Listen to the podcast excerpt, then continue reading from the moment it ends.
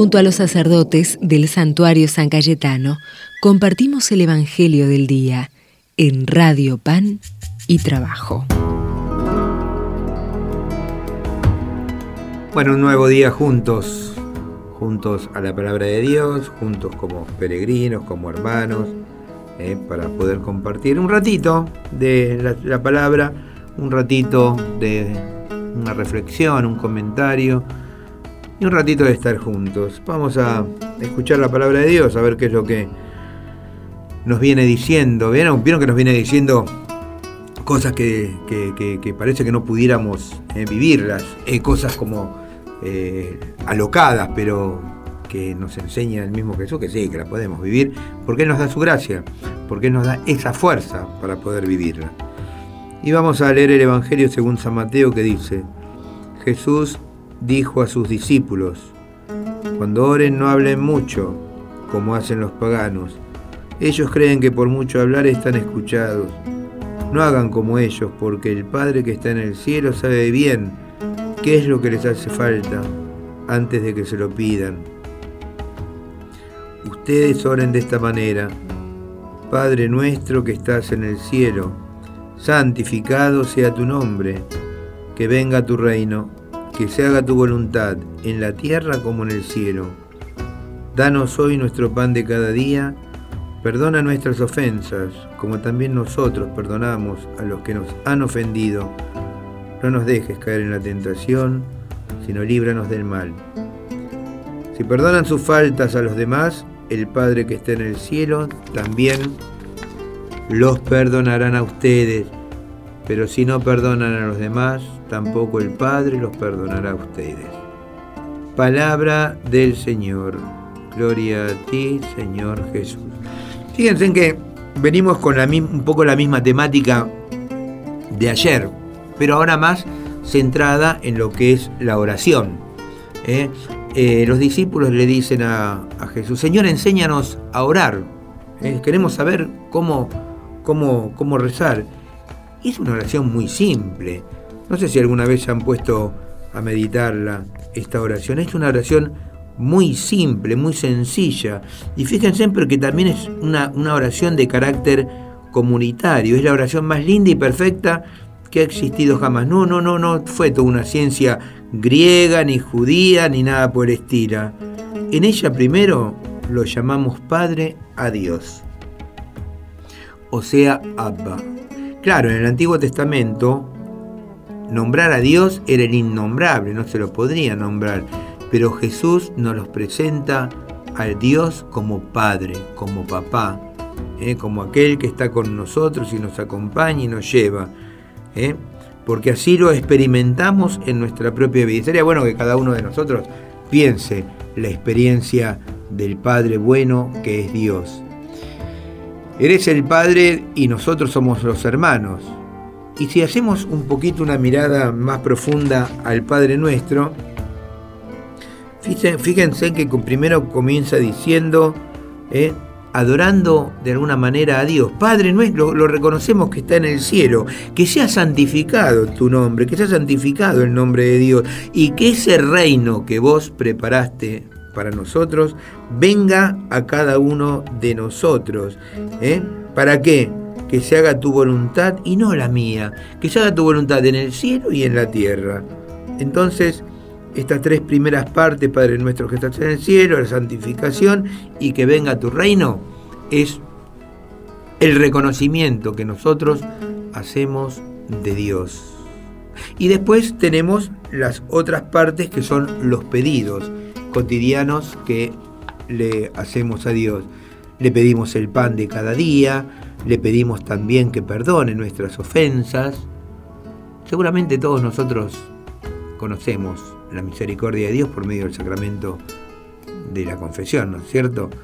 Bueno, seríamos hipócritas, como hablábamos ayer, ¿se acuerdan? Que era el, hipócrita era el comediante. Sería muy hipócrita pedirle a Dios que perdone nuestras ofensas y nosotros no perdonemos a los que nos ofenden, sino que perdone nuestras ofensas para que nosotros también podamos perdonar, porque de nuevo experimentamos el perdón de Dios en nuestra vida. Y acá le pedimos Yo lo rezo todos los días a San Miguel Arcángel. Sabían a la mañana, después de rezar el oficio de lectura, las laudes, le rezo la oración a San Miguel Arcángel. ¿Para qué? Para que no me deje caer en la tentación. Para que las cosas de este mundo, y lo decía el otro día el Papa Francisco, récenle mucho a San Miguel Arcángel y rezar todos los días el rosario. ¿Para qué? Para que no caigamos en la tentación, para que el maligno eh, no, no haga de alguna manera que no nos, no nos embriague con la tentación.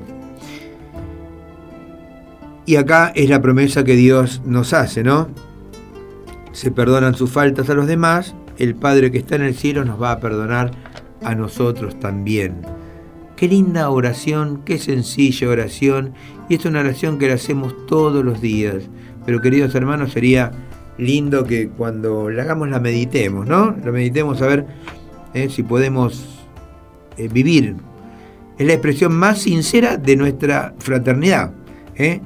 Ya que la rezamos en las comunidades, ya que la rezamos en la parroquia, ya que la rezamos en la, en la familia. Fíjense que en todos lados siempre va a aparecer la oración del Padre Nuestro, de este regalo que Jesús nos ha hecho para que nosotros, de alguna manera, como decíamos al principio, podamos reconocerlo como Dios, como papá, y para que después podamos todo lo que Él nos da, ponerlo al servicio de los demás.